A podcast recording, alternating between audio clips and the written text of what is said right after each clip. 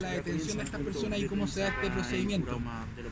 Bueno, primero que todo, buenos días. Prefecto Marco Olivarí León, jefe de la Prefectura Provincial Valparaíso de la PDI. Bueno, el día de hoy, en horas de la madrugada, eh, y en base a un trabajo de análisis, ¿no es cierto?, de nuestras oficinas y en coordinación con el Ministerio Público, la Brigada Investigadora de Robos logró la detención de Felipe Escobar Flores, uno de los eh, reos que se había fugado el pasado viernes 23 eh, desde la cárcel de Valparaíso.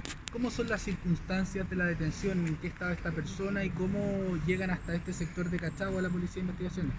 Bueno, por diversos antecedentes que se manejaban, eh, que nos indicaban que este sujeto se está, estaba deambulando en la localidad de Cachagua, se, determinaron ciertos dispositivos que eh, nos permitieron, eh, primero que todo, eh, dar con el sujeto y en horas de la madrugada lograr su detención. ¿Se habían denuncias por parte de la comunidad?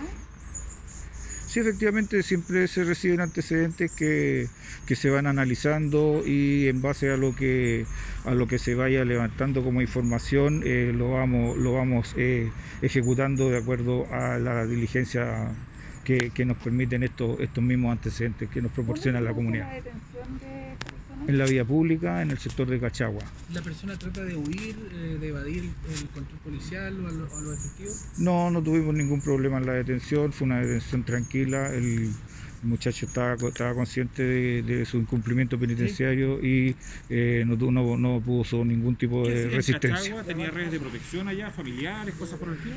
No tenemos eh, eh, antecedentes respecto de eso, pero obviamente el análisis y las investigaciones que se están desarrollando indicaban de que podía estar en ese sector. ¿Qué pasa con los otros cinco prófugos de la justicia?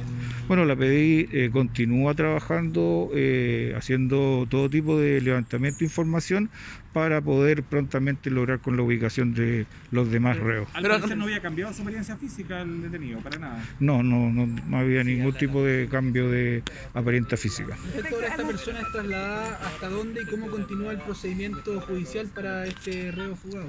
Bueno, en este momento el detenido fue puesto a disposición de fugado garantía del paraíso y eh, queda a la determinación del tribunal. ¿El quebrantamiento de, la condena, o sea, el escapar de la cárcel, le suma eh, más, más cargos a, lo que ya se está cumpliendo en el caso de esta persona?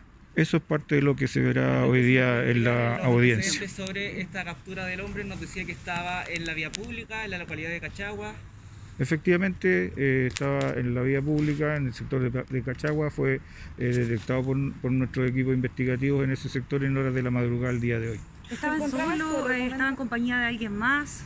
Está en, compañía de otros dos, sujetos, pero esos sujetos no guardaban relación con ningún tipo de relación con el sujeto. ¿Y esta persona? ¿La investigaciones todavía tiene las indagaciones respecto a las otras cinco personas? Sí. ¿O es en conjunto con las dos policías? Sí, efectivamente, todavía manejamos la, orden de investigar que guarda relación con eh, la fuga de los detenidos.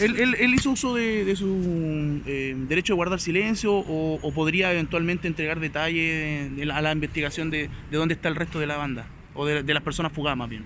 Eso es parte de la materia investigativa. si no puede... ¿Sirven las imágenes que se viralizaron para el procedimiento policial? Por ejemplo, la viralización de los nombres, las fotografías que entregó Gendarmería, eh, ¿forman parte también de que la comunidad se haga parte de todo este trabajo?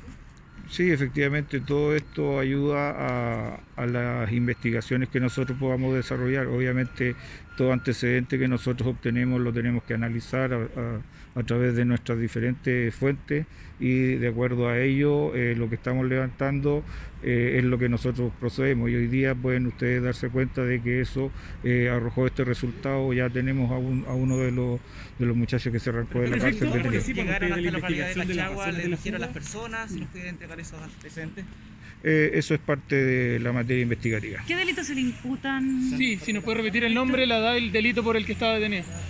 Este muchacho Felipe Escobar Flores está cumpliendo condena en el Centro de Cumplimiento Penitenciario de Valparaíso por el delito de robo con fuerza y robo en lugar no habitado y cumplía su condena en abril del año 2023. ¿Edad? ¿Edad del...? 23 años. ¿Se ha podido establecer si él contó con algún tipo de ayuda interna desde la propia cárcel para su fuga? Eso es parte de la materia investigativa. No, no- no tenemos antecedentes respecto a eso.